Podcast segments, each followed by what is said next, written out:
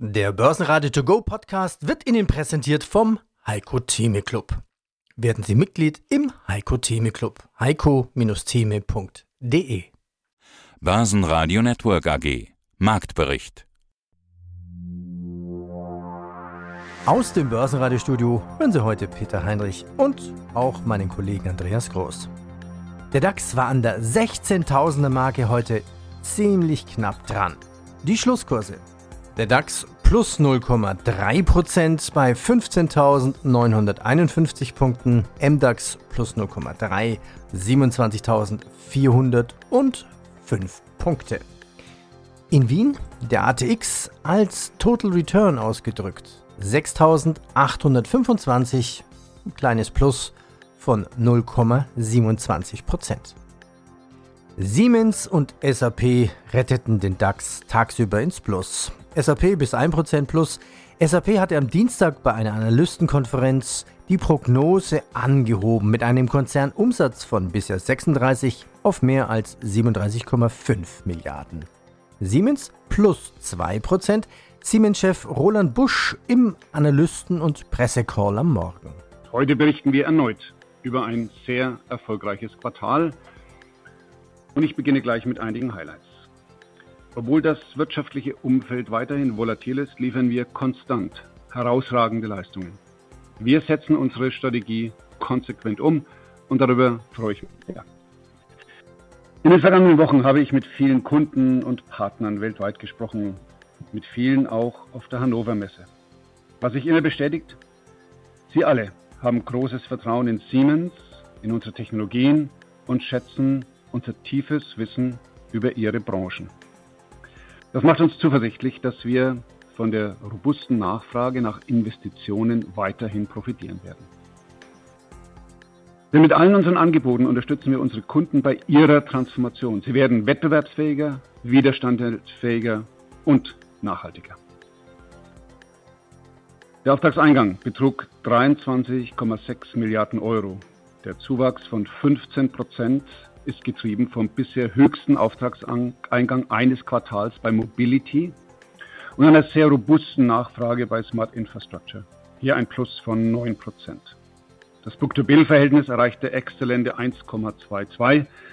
Das hob den Auftragsbestand auf das Rekordniveau von 105 Milliarden Euro an. Damit haben wir einen sehr starken Blick auf den weiteren Verlauf des Geschäftsjahres 2023 und darüber hinaus. Die Anspannungen in Lieferketten gingen weiter zurück. Bauteile sind wieder leichter verfügbar. Wir konnten daher unsere Fertigung besser auslasten und die Kunden besser beliefern. Dank einer sehr starken operativen Leistung stiegen die Umsatzerlöse um 15 Prozent auf insgesamt mehr als 19 Milliarden Euro. Dieses Wachstum wurde von Digital Industries, Smart Infrastructure und Mobility in gleicher Weise getragen. Alle, alle liegen über 20 Prozent. Unsere Geschäfte haben erneut ihre führende Wettbewerbsfähigkeit bestätigt. Siemens will noch in diesem Jahr über die nächsten Schritte zum Ausstieg der ehemaligen Energietochter Siemens Energy entscheiden. Die Themen in diesem Podcast Freedom Finance Börsenfrühstück, jetzt neu im Angebot strukturierte Anleihen, aka Struckis. Investieren in gefragte Luxusgüter wie Hermes, LVMH, Louis Vuitton, Richemont. Ein Gespräch mit Heiko Geiger von von Tobel. Warten auf das Platzen charttechnischer Knoten? Kapitalmarktanalyst Henke, der langweilig verschriene DAX zeigt Nehmerqualität. Securize IT Solutions CFO Damar Jakob, jetzt auch Hardware für die Cloud. Single Pill Company, Apontis Pharma auf Kurs trotz Gewinnwarnung. CEO Gast, Ergebnis Krise, keine Geschäftskrise.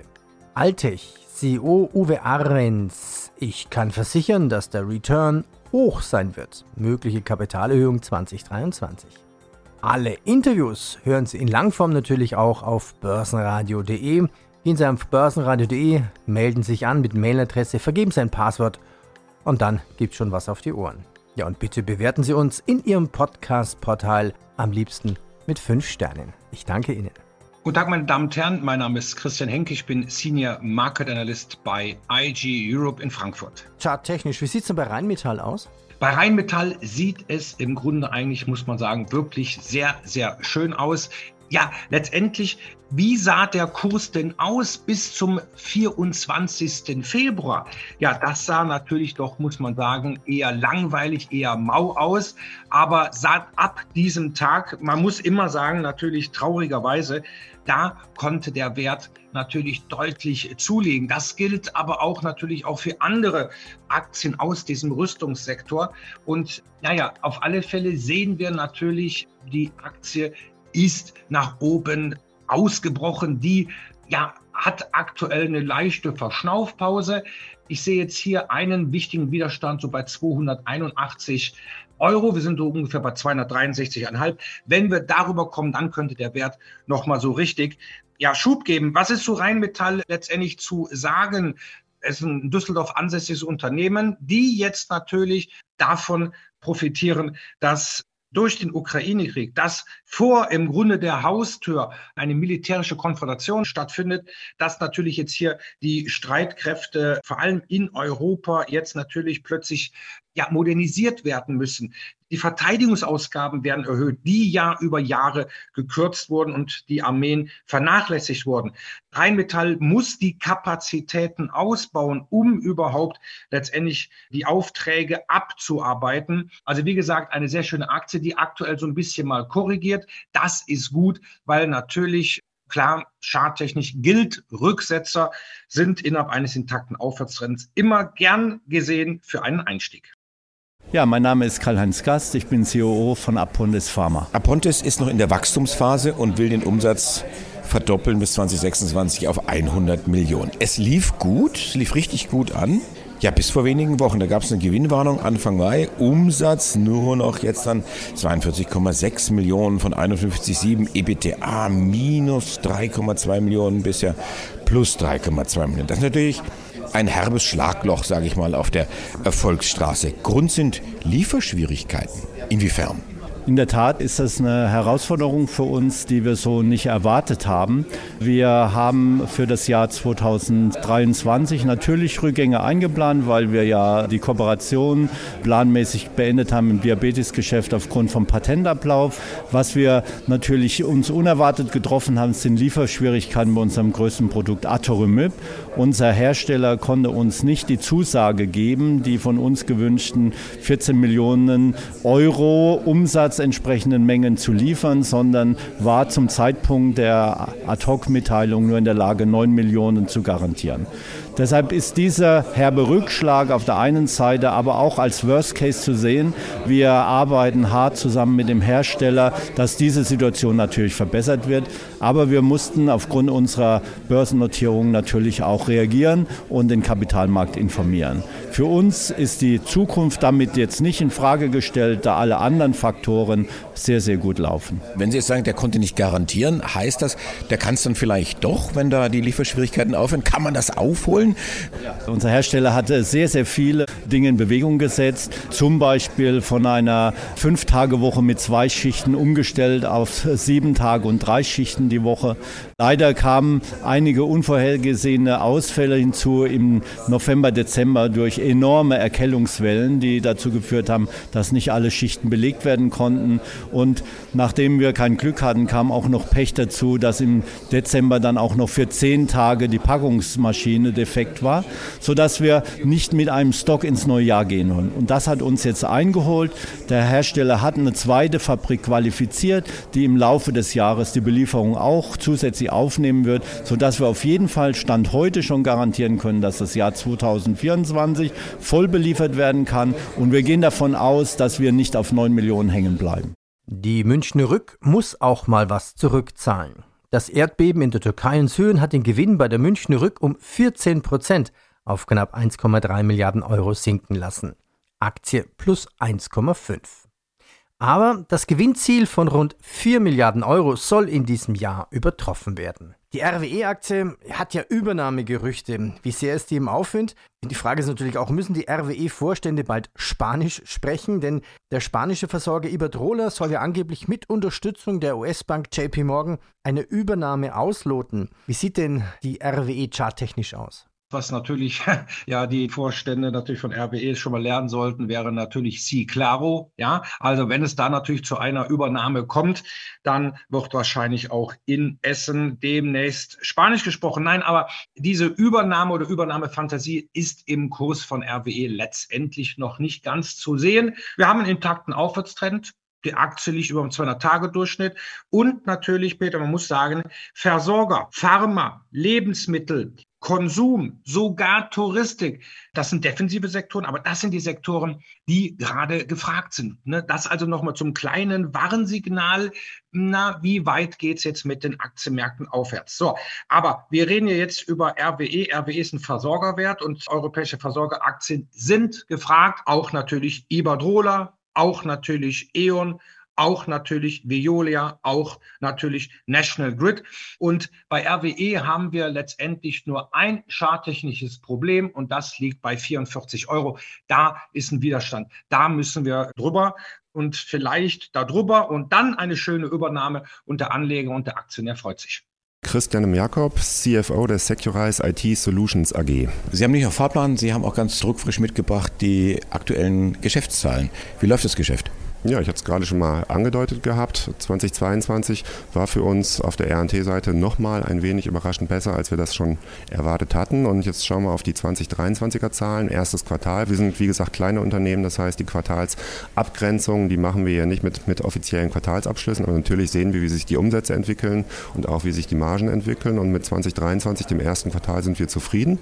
Wir haben wieder 10% Zuwachs zu dem Vorjahresquartal über alle Gesellschaften gerechnet. Bei der RNT ist das Ganze noch ein bisschen besser und auch die Margen entwickeln sich positiv. Also wir sind zufrieden.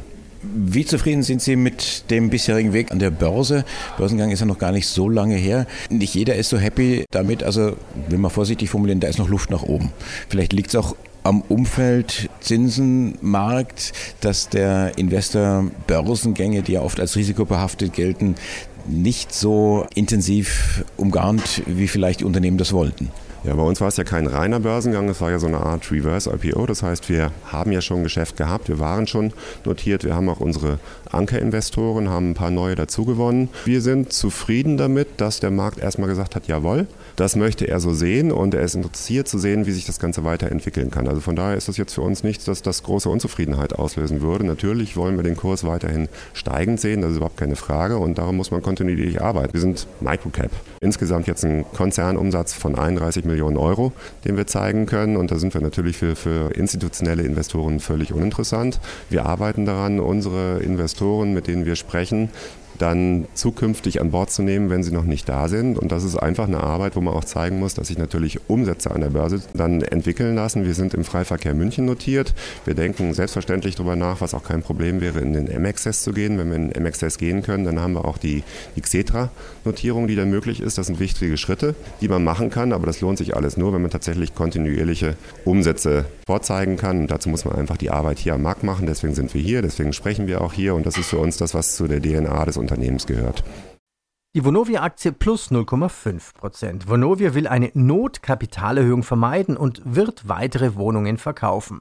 Hohe Zinsen und Abschreibungen der Immobilien könnten dafür sorgen, dass die milliardenschwere Verschuldung weiter steigt. Ja, mein Name ist Uwe Ahrens, ich bin Geschäftsführer der Altec Advanced Materials AG und wir entwickeln Batteriematerialien und jetzt hauptsächlich eine Festkörperbatterie auf Sodiumchloridbasis in Sachsen. Ja, fassen wir nochmal zusammen. Sie haben von dem Kapitalmarkt angesprochen. Wie viel möchten Sie denn noch einsammeln? Naja, im Moment sind wir durchfinanziert für alles, was wir dieses Jahr mehr oder weniger planen. Das heißt also die Fertigstellung, Pilotanlage für Saloon Anodes, dann die Planung und Engineering für die beiden Hauptwerke und die DFS. Und dann, wenn der Markt es hergibt, geben wir vielleicht eine kleine Kapitalerhöhung noch dieses Jahr. Aber wir gehen erst wieder in den Markt, wenn die DFS fertig ist. Und dann werde ich mich an Sie wenden und dann können wir sagen, wie viele Millionen wir einsammeln wollen, wofür und was der Return daraus sein wird. Aber ich kann Ihnen versichern, der wird natürlich hoch sein, wenn wir eine Batterie bauen, die jetzt kein Lithium enthält, kein Kupfer, kein Graphit, dann sind wir natürlich da wesentlich kostengünstiger aufgestellt als die Konkurrenz. Ich bin jetzt vorsichtig mit dem Begriff, also nicht nur kostengünstig, aber kann ich sagen, das ist ja fast eine umweltfreundliche Batterie? Naja, natürlich ist es eine sehr umweltfreundliche Batterie, weil ich habe ja lokale Lieferketten, ich habe keine kritischen Materialien und unsere Batterie ist ja einfach zu recyceln. Die kann einfach gemahlen werden und dann trenne ich ein bisschen Salz, ein bisschen Aluminiumoxid und dann Nickel. Das Einzige, was voll zurückgewonnen wird, ist das Nickel und kann man wiederverwenden. Das ist überhaupt kein Problem. Natürlich ist es sehr umweltfreundlich, die Batterie nicht nur im Betrieb, sondern auch in der Herstellung und nachher im Recycling. Also eigentlich genau die Batterie, die wir brauchen für unsere Netzenergiewende? Davon sind wir fest überzeugt, ja. Mein Name ist Heiko Geiger von von Tobel und ich leite dort das Zertifikategeschäft für Privatanleger. Und mein Name ist Peter Heinrich aus dem Börsenradiostudio. Grüß dich, Heiko. Servus. Hallo, Peter. Ja, wie kann der Anleger jetzt davon profitieren? Du hast zwei Produktideen mitgebracht. Gehen wir mal ins Detail. Was ist da drin und welche Produkte sind es? Also das eine ist ja mal eine Aktie-Anleihe mit einer gewissen Barriere. Genau, die klassische Multi-Aktien-Anleihe mit Barriere auf drei große Luxusgüterhersteller. Das ist die Hermes, das ist die Louis Vuitton und das ist die Richemont aus der Schweiz. Also drei sehr diversifizierte große Luxusgüterhersteller sind in dieser Multi-Aktien-Anleihe drin. Die ist mit einem Coupon ausgestattet, der liegt bei 10,5 Prozent und äh, hat eine Barriere. Derzeit liegt der Abstand bei knapp 39 Prozent zur Barriere. Also vor allem für all diejenigen Anleger gedacht, die, sag ich mal, mittelfristig eher davon ausgehen, dass wir weiterhin volatile Seitwärtsmärkte bekommen, die sich vielleicht für den einen oder anderen Kursrückgang, der nicht ein Crash-Ausmaß hat, absichern wollen, bietet sich so ein Produkt an. Es hat eine Laufzeit von einem Jahr, also bis, bis Ende Juni 2024 läuft es. Und da kann man sich dann quasi über eine Laufzeit von gut einem Jahr im Luxusgütersegment positionieren mit einem Aktienrisiko, hat quasi die, die drei äh, großen Luxusgüteranbieter in Form der Multiaktienanleihe im Depot, bekommt einen Coupon von 10,5 Prozent und hat gleichzeitig eben noch einen Abstand zur Barriere von 39 Prozent. Also Kursrückgänge bis einmal so 35 Prozent kann man hier eigentlich getrost aussitzen und bekommt am Laufzeitende dann immer noch den Nennwert plus den Coupon zurückgezahlt. 10,5 Prozent. Und sollte es im zweiten Halbjahr rappeln an der Börse, ist ja vermutlich auszugehen, dass man eher aus Technikwerte vielleicht rausgeht und sogar in Luxuswerte reingeht an der Börse. Man muss sich die Aktien anschauen. Richemont im Hauptgeschäftsbereich sind Schmuck, Uhren, Schreibgeräte, Bekleidung, Hermes, Parfüm, Uhren, Schuhe, Handschuhe. Ja, und LVMH, wir kennen es, Wein, Mode, Lederwaren, berühmte Handtaschen, Schmuck und Uhren auch. Das zweite Produkt, es ist ein Indexzertifikat, ein Open End. Was ist da alles drin in diesem Index? Index ist halt ein klassisch regelbasiertes, breit diversifiziertes Investment in einen Korb von Luxusgüteraktien. Dort haben wir auch die üblichen Verdächtigen, die eben schon genannten Richemont, Hermes und äh, Louis Vuitton drin. Ergänzt wird das Ganze durch Kering, beispielsweise auch nochmal ein diversifiziertes Luxusgüterunternehmen, aber auch sind Spezialisten drin wie eine Burberry mit Fokus Mode oder auch Moncler und Prada, die sehr stark modelastig sind. Und abgerundet wird das Ganze dann durch, durch Pandora aus Dänemark als Schmuckhersteller, eher dann so im, im mittleren Segment äh, verankert oder auch eine, eine Tapestry aus USA. Die Software AG hat erneut für die geplante Übernahme durch Silver Lake geworben. Das Angebot ist im besten Interesse aller Aktionäre, so Firmenchef Sanja Brahmawar. Und die UBS verspricht sich von der Notübernahme der Credit Suisse einen Buchgewinn von fast 35 Milliarden US-Dollar. Das sind gut 32 Milliarden Euro. Das Börsenfrühstück mit Freedom Finance. Wunderschönen guten Tag, werte Zuhörer und Zuhörerinnen. Traditionsgemäß André Wolfsbein im Studio von Börsenradio zu Börsenfrühstück. Gegenstand unserer heutigen Podcasts äh, sind die strukturierte Schuldverschreibungen, also known as Struckis, Structured Notes. Ich freue mich ganz toll, wieder mit Andy im Studio zu sein. Hallo Andy, grüße dich. André, hallo aus dem Börsenradiostudio. Ja, ich war mal bei euch auf der Seite. Also 3% Zinsen auf den Dollar, Zugang zum asiatischen Markt, Zugang zu IPOs und jetzt auch noch die strukturierten Anleihen, die es bei euch gibt. Also ich bin ja völlig aus dem Häuschen. Ähm, was sind denn strukturierte Anleihen? Wir haben uns länger davon gesträubt, weil diese strukturierte Produkte, also sowas wie Optionsscheine, Zertifikate, hatten wir generell lange nicht im Fokus, denn es hat ja so mit der Börse eigentlich so nichts zu tun. Man vergleicht das auch gerne mit Wettscheinen etc. Aber mittlerweile haben wir ein wirklich großes Team. Wir haben die Frau Maria Pankova abgeworben, samt ganzes Team für relativ viel Geld, ja. Und die sind Profi in diesem Metier. Und jetzt tüfteln wir tatsächlich auch an unsere eigenen Strukturprodukte. Ja, wir wollen solchen Big Playern wie Leontech, wie JP Morgan, Society General, BNP Paribas auf jeden Fall ja, ein bisschen Marktanteile streitig machen. Das sind ja so die bekannten Platzhirsche Mal schauen, inwiefern unser Auditorium bzw. Unsere, äh, unser Mandantenpool diese Struckis annimmt. Generell Deutschland, also deutschsprachiger Raum, ist für, also ist relativ affin, was solche Strukturprodukte ähm, angeht. Wir sprechen ja auch relativ häufig drüber, auch in, an anderer Stelle, vielleicht auch mit den Wettbewerbern, die du jetzt gerade so genannt hast. Jetzt Erzähl doch mal, wie wollt ihr das denn streitig machen? So nach dem Motto, wir haben das jetzt auch oder wir haben wir, was Besseres? Äh, wir tüfteln da tatsächlich äh, an diesen Struckis rum. Ja, großes Ziel von uns ist, dass wir dann diese Strukturprodukte maßschneidern. Ja, also da sehen wir enorm viel Potenzial, denn maßgeschneiderte Strukturprodukte hat man gar nicht bis kaum, zumindest hier bei uns. In Amerika ist es gang und gäbe. Schauen wir mal. Und wir machen tatsächlich nur diese strukturierte Noten, also strukturierte Schulverschreibung. Wir machen da jetzt keine Optionsscheine oder keine Zertifikate. Und eine strukturierte Schuldverschreibung ist eine Schuldverschreibung, die auch eine eingebettete Derivatkomponente enthält. Und diese Derivatkomponente ermöglicht es, das Risiko-Rendite-Profil dieses Wertpapiers anzupassen. Die Renditeentwicklung wird sowohl die zugrunde liegende Schuldverschreibung als auch das darin eingebettete Derivat nachbilden. Also im Gegensatz zu Option Schein beispielsweise haben wir hier mehrere Komponente. Wir haben auch ähm, mehrere Möglichkeiten, also über verschiedene Anlageklassen hinweg. Wir können äh, Aktien äh, mit implementieren, Rohstoffe, Indizes, ETFs etc. Also die Spielwiese ist da relativ breit, ja, und es gibt da mehrere Möglichkeiten. Was ist an der Strukturnoten für die Anleger interessant? Du erwähntest Öl. Wie sieht es denn bei BP aus? Naja, natürlich sind gerade, wenn man sich so auch die Geschäftszahlen anschaut, von Chevron, ExxonMobil und wie sie alle heißen, die schütten Dividenden aus. Die kaufen Aktien zurück was wirklich natürlich auch nochmal ein Zeichen dafür ist, dass die Ölmultis übervolle Kassen haben, die auch natürlich ja wunderbar letztendlich daran auch die Aktionäre teilhaben lassen in Form von höheren äh, Dividenden, in Form von Aktienrückkäufen.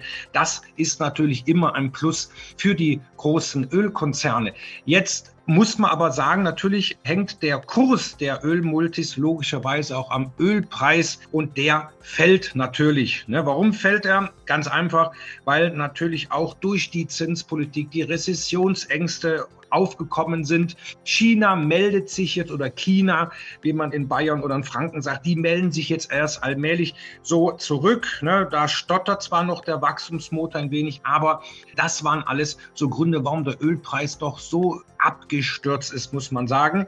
Da haben sich dafür noch die Ölaktien recht gut gehalten. Bei BP muss man ganz einfach sagen, ja, da sieht so ein bisschen brenzlig aus. Da haben wir jetzt so die untere Trendkanallinie erreicht, so ungefähr jetzt hier bei 476 Pence. Also darunter darf es nicht fallen. Aber was natürlich von Vorteil ist oder für die Aktie spricht, wir haben einen steigenden 200-Tage-Durchschnitt, liegen zwar leicht drunter, aber hier muss man auch ganz einfach sagen, wenn man davon ausgeht, dass letztendlich sich der Ölpreis vielleicht doch erholt, weil ja ein Vorwahljahr, und das haben wir ja, ja eigentlich ein gutes Jahr ist für Öl und die Ölaktien. Am Donnerstag hat die Börse in Frankfurt geöffnet. Sie hören uns wieder am Freitagabend. Ihnen einen schönen Börsendonnerstag oder einen schönen börsenfreien Feiertag am Donnerstag. Sie haben ja die Wahl. Börsenradio hat sich für den börsenfreien Feiertag entschieden. Börsenradio Network AG Marktbericht Der Börsenradio To Go Podcast wurde Ihnen präsentiert vom Heiko Theme Club. Werden Sie Mitglied im Heiko Theme Club. heiko-theme.de